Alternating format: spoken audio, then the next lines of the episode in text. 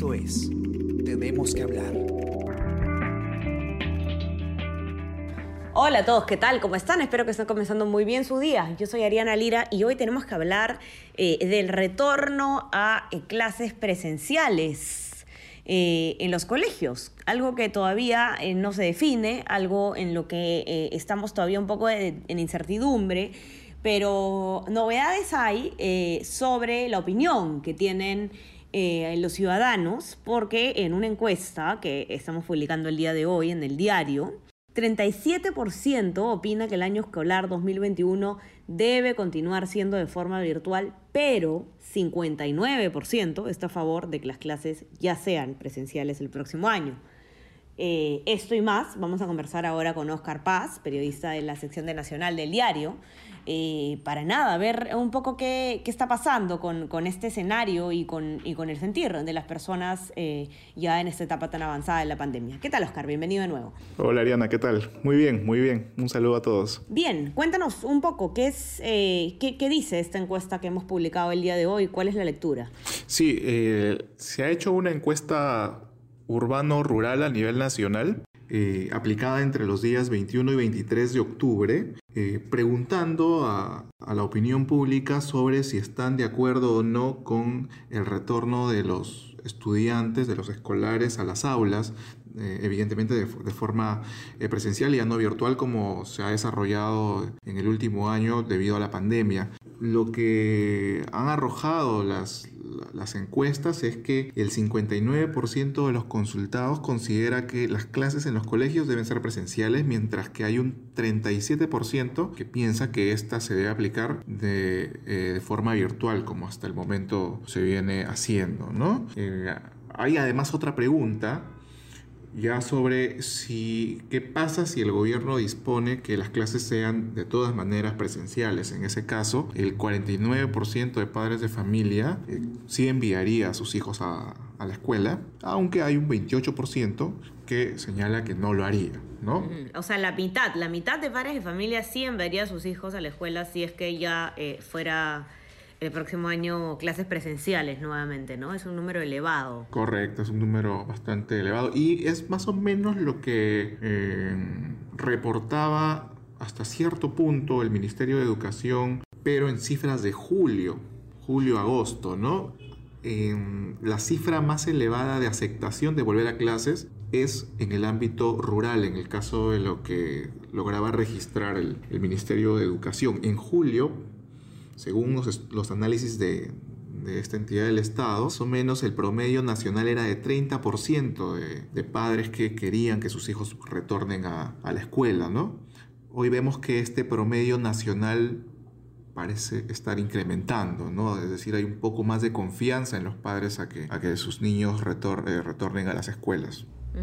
Así es. Ahora, ¿cuál es el, análisis que, que, hacen tus entrevistados, no? Porque tú eh, lo que haces es, conversar con, eh, distintos, eh, distintas fuentes que, un poco explican por qué podría estar tan animado, digamos, este sector con volver a las clases presenciales, pese a que la pandemia continúe en pie, ¿no? Y todavía no, no tenemos una vacuna a la vista. Bueno, evidentemente la respuesta que dan muchos de los, o varios de los entrevistados para esta nota es que aún no se puede tomar una decisión con claridad porque la pandemia en estos momentos aún, aún es peligrosa, aún hay una cierta transmisión eh, que que evidentemente pone en riesgo a, cierto sector de la población. Recordemos que, que, los estudios de cero prevalencia habrían arrojado más o menos que el 40% de la población ha tenido algún tipo de contacto con el virus, es decir, aún tenemos un 60% que potencialmente podría ser infectada. Em, bajo esa lógica, lo que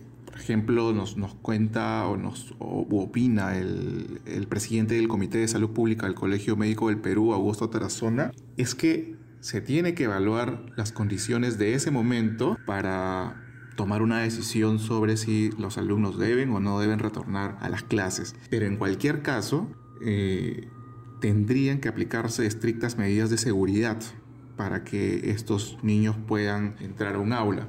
¿Qué significa esto? Respetar la distancia social, el uso de mascarilla, que los colegios lógicamente cuenten con espacios de desinfección de manos, que aquellos colegios que tienen un solo caño ya tengan más caños, que sus servicios higiénicos estén en buen estado. Sabemos que las condiciones del país no son las mejores en ese sentido, ¿no? Entonces, esa es más o menos la percepción del, colegio médico eh, sobre el retorno a, clases, ¿no? Y la otra posición, además, es que mm, no se puede tomar una medida generalizada, porque lo más probable es que haya un rebrote como ocurre ahora en, Europa. Pero al parecer este rebrote en el país no sería eh, generalizado, sino más bien focalizado. Es decir, una semana o dos podría la pandemia fortalecerse en una región, en un distrito, en unas provincias y tiempo después estar en, otro, en otra parte del país, ¿no? Como ocurrió en la última parte de, la pandemia, agosto, que golpeó con mucha fuerza al sur y, antes había ocurrido la misma situación en, Loreto, por ejemplo, ¿no? Entonces, bajo esa lógica, la apertura de los colegios se tiene que dar según las condiciones epidemiológicas de cada, de cada localidad. Así es, así es. Y, como ya eh, eh, sabemos que el Minedu pues ha, establecido que en, eh, en, zonas rurales, digamos, este, ya se puede, se va a poder iniciar con clases semipresenciales, pero en, zonas rurales donde cabe la particularidad que prácticamente no existen casos de, de COVID. Pero a, lo que lo interesante sobre esto, Oscar, que además está consignado también en la nota, es como eh, nuevamente la línea trazada por el gobierno, en este caso por el Minedu, que es el encargado de eh, eh, decidir justamente marcar la línea en temas educativos, ya está habiendo un choque con el Congreso, porque el congresista Paul García de, de, Acción Popular ha presentado un proyecto de ley en el que propone que las clases no vuelvan a ser presenciales hasta que tengamos una vacuna. ¿No? Y esto claramente va a chocar con el MINSA. ¿Qué es lo que propone el congresista García? El congresista García lo que propone es que se suspendan el inicio de clases hasta que, como tú lo has dicho, exista una vacuna eficiente y segura contra el COVID-19, de modo que los menores no, no se pongan en riesgo. Pero esto no suena muy lógico porque hasta el momento las las vacunas que se están estudiando no son no están hechas para menores de, 18 años. Entonces ahí no hay mucha congruencia, no habría que esperar muchísimo tiempo para tener vacunas para niños. Por, lo menos hasta ahora no, no hay ninguna vacuna en fase 3 que se esté eh, probando para, para menores de edad. Eso por un lado. Pero el, Ministerio de Educación lo que ha respondido ante esta propuesta, en, particular hemos conversado con la ministra, con la viceministra de Gestión Pedagógica, eh, Diana Marchena, y ella sostiene que eh, es una posición respetable en el sentido de que es un proyecto que está pensando en la salud de los niños, que hay que esperar, eh, escuchar los argumentos de la propuesta, debatirlos y escuchar las voces de los expertos. ¿no? Entonces, como que el Ministerio de Educación no ha querido entrar en, en confrontación porque ellos entienden que las, eh, los objetivos son los mismos. Hay que proteger a la, comunidad educativa, hay que proteger a los niños. ¿no? Em, los que sí tienen una tienen preocupación sobre el retorno a las aulas son los padres de familia. Hay un grupo, eh, la coordinadora de padres de familia y APAFAS, y ellos han manifestado su, su posición un poco más clara en, señalar que les preocupa mucho el retorno a las aulas porque en los colegios no se están dando las condiciones eh, adecuadas, tanto en, sistemas eh, en temas de infraestructura como en temas sanitarios. Y ellos cuestionan que en los últimos ocho meses o más el Ministerio de Educación no ha invertido en, atender estos asuntos históricos. Sí, sí, un poco va por ahí la, posición de los padres. Claro, y, y, el, además de que, bueno, eh, definitivamente sí, pues eh, no, no estábamos preparados para un sistema no presencial, ha habido muchísimo atraso, el gobierno está tratando de tomar medidas eh, que puedan eh, favorecer a los alumnos que se han visto perjudicados por este sistema. eh, hemos tenido que digitalizarnos en un país eh, donde eh, existen todavía muchísimas áreas rurales que no tienen acceso siquiera a Internet. Aparte de, todo este retraso en la educación, también está pues la parte psicológica del niño, ¿no? El niño que, que tiene que hacer todo desde casa, el padre que tiene que trabajar con el niño al costado. para los profesores ha sido sumamente difícil. sin duda es, es, una situación que hay que, hay que, hay que manejar con bisturí.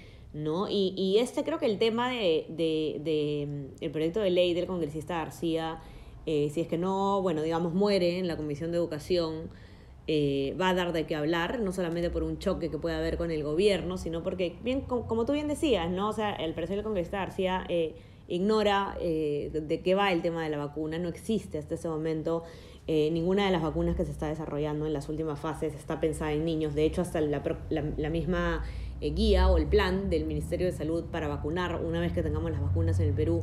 Eh, eh, que está dividida, pues, no, no, no, involucra niños. De hecho, la tercera, la última fase, que es ya la fase, digamos, donde se vacuna prácticamente todo el mundo, y cuando ya se vacunaron este, los trabajadores de primera línea, personas de riesgo, etcétera, son adultos de 18 años a, a, 59 años. No se vacunan los niños, no hay vacunas probadas para niños. Entonces, ¿de qué sirve que los niños no vayan al colegio? Eh, creo que no tienen eh, mucho que ver. Va a tener que hacer ahí pues, un trabajo este, quirúrgico, en realidad, el, el, el, Minedu. Sí, el Minedu lo que está planteando más bien es que, eh, o sea, ellos lo que están previendo es empezar clases. pues esa es la postura, iniciar clases en, en, en marzo. ¿No?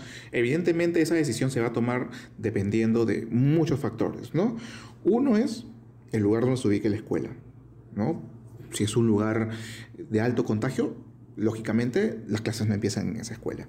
Si es un lugar con poquitas aulas, difícilmente eh, y este, con una gran demanda de alumnos, por lógica tampoco se va a poder iniciar la escuela, las clases en esa escuela, ¿no? Depende del tamaño de las aulas, del aforo, de la cantidad de estudiantes, pero algo muy importante es que también va a depender de la voluntad de los padres. Lo que ha señalado el Minedu es que las clases eh, empezarán en escuelas que tengan las condiciones, pero también en las que sus padres estén de acuerdo con enviar a sus, a sus hijos, ¿no?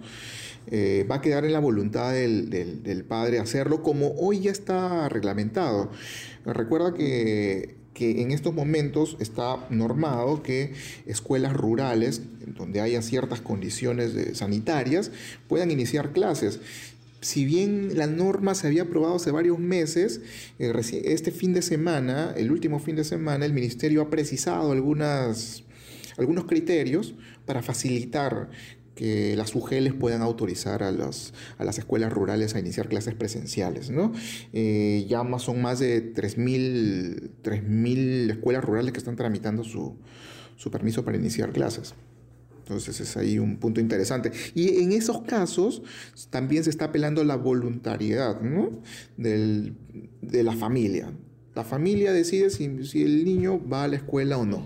está muy bien. En ese caso el ministerio, el ministerio lo está respetando y al parecer eso también va a ser eh, el criterio que se va a aplicar para el 2021. Así que nada, veremos qué pasa. En otros países ha ocurrido que, eh, que inician las clases y luego, bueno, según las condiciones epidemiológicas, eh, han vuelto a cerrar, se vuelven semipresenciales. Son cosas que como la pandemia van variando y vamos viendo. Eh, importante tener ese sondeo en la foto actual de, cuál es el sentir de los padres de familia, eso sí. Eh, nada, entren a ver nuestra nota a nuestra web, elcomercio.pe, también está en la versión impresa y no se olviden de seguir todas nuestras secciones en la web. Tenemos novedades de coronavirus en el Perú y en el mundo, novedades electorales, políticas. Eh, y todo lo que tienen que saber para estar muy bien informados. Suscríbanse también a nuestras plataformas. Ya saben que estamos en Spotify, Spreaker, SoundCloud, Apple Podcast. Y si quieren recibir lo mejor de nuestro contenido a lo largo del día, suscríbanse a nuestro WhatsApp, El Comercio Te Informa, para que puedan eh, recibir eh, lo mejor que tenemos para ustedes. Y eso ha sido todo, pues, Oscar. Te mando un abrazo. Excelente día para ti. Un abrazo, Ariana. Igual un excelente día para todos. Cuídense todos. Chao, chao. Conversamos. Esto fue Tenemos que hablar Esto fue El Comercio Podcast.